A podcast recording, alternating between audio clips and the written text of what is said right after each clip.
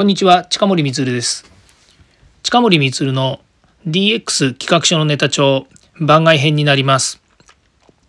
今日はですね、えっ、ー、と、今私が使っているコンピューター、これがですね、えー、昨日、えー、まあ、セミナーでですね、止まってしまいましたと、アップデートがかかりましたっていう話をしたんですけれども、実際にですね、その後、ちょっと問題がありましてですね、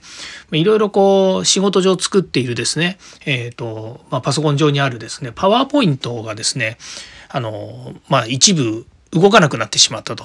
まあ、実際にはファイルが開かなくなったということで、まあ、あのファイルをですねダブルクリックしてで立ち上げようとするとですね、えー、と修復っていうマークが出るんですね。でその修復っていうマークが出るので修復ボタンを押すと、え修復できるものは修復できるらしいんですけどもそこからですね修復できないんですよね。さてこれはどうしたものかっていうことなんですよね。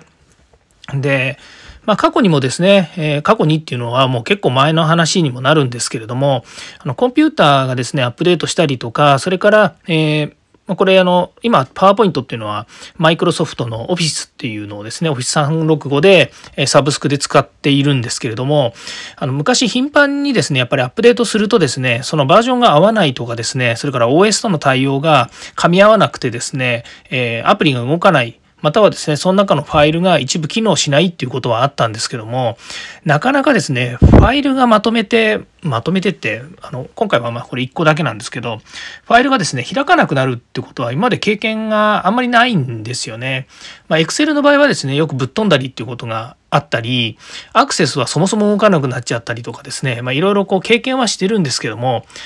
パワーポイントはですね、なかなかないんですよね。まあ、さてどうしたものかという話なんですね。それで、えー、まあ、昨日もですね、えー、デジタルツールはあの過信は気持ちですよと、えー、安定しても障害は起こるという話をしたわけなんですけれども、まあ、実際ですねもうこれ本当にあの過信したなと、えー、そのつ、まあ、実際昨日ですね、えパソコンがアップデートを始めるって言った時にもあのバックグラウンドで動いてたいろんなあのアプリケーションは一回止めたんですよね。で、止めて、えー、全部止めた後に、えっと、パソコンが立ち上がるような状況だったんですけれども、まあ、実際には、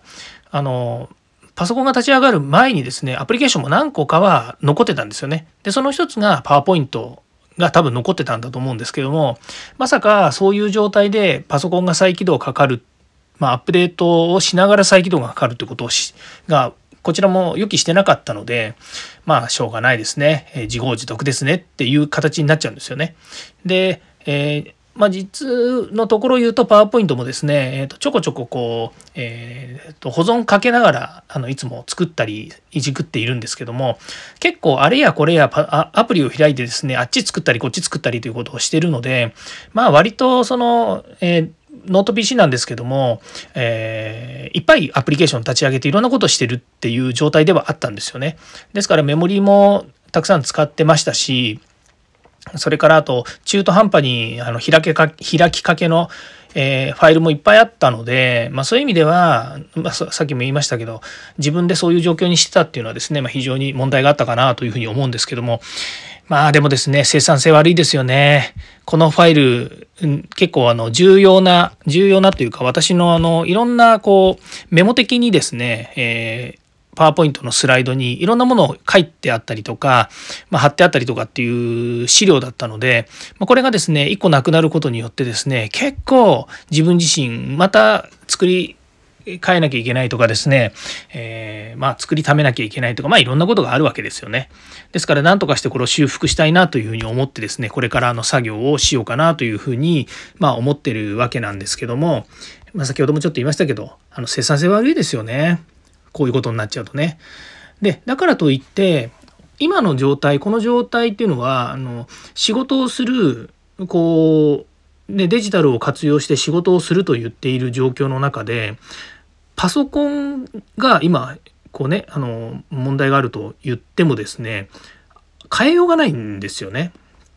まあバックアップを取ってるでしょって言われれば、まあ、確かに今このパソコンの中にあるそのファイルもですね、えー、まあ、実際に別のところのクラウドを使ってたりとかそれからあとパソコン自体のバックアップも定期的にやっぱり取ってるわけですよね。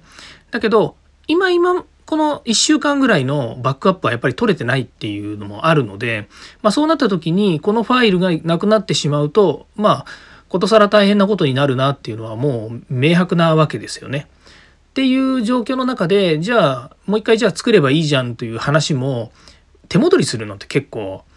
ねあの生産性悪いというのもありますしまたその情熱というかですねその考えたり、え、あの時あのああいうふうに作ったよなっていうものを思い返して作れば似たようなものは作れるのかもしれないんですけどもなんかしっくりこなかったりとかっていうものもあったりしますよね。まあ、そういう意味ではもう本当にあの、えー、仕方ないなとは思いつつもですねなんとか修復できないかなというふうに思っているとこですね。なのでですね、これからちょっとの時間ですね、これを修復するためにですね、まあ、いろいろ、えー、ググってみたりとかですね、またその、えー、他の誰か有識者がですね、わかんないかなと思ってですね、聞きながら、えー、少しでもですね、えー、リカバリーできるようにですね、頑張っていきたいなというふうに思っています。まあ、デジタルを使ってる以上ですねそういうこともあるなというふうに思いますし、まあ、2030年あの、えー、リカバリーできたりとかバックアップしたりとかっていうことも、まあ、人によってはですねあのそんなの当たり前ですよっていうふうなことなのかもしれませんけれどもまあこの、えー、私のようにですねあれやこれやこうやってるような状況の中でですね二重三重の手はちょっと組めなかったかなというところで発生をしている状況です。まあ昔に比べればですね、本当に品質良くなりましたし、アプリもそんなに落ちることもなくなりましたし、ファイルも消えるってことも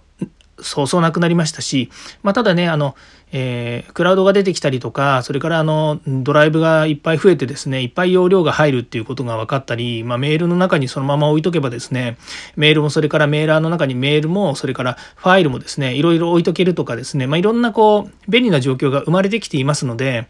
まあ、格段にですね、10年前と今、5年前と今でもそうですけれども、えー、自分が持ってる情報量っていうのは、もう飛躍的に伸びてますよね。まあ、なんとかなんとか関数的に伸びてるわけですよ。ですから、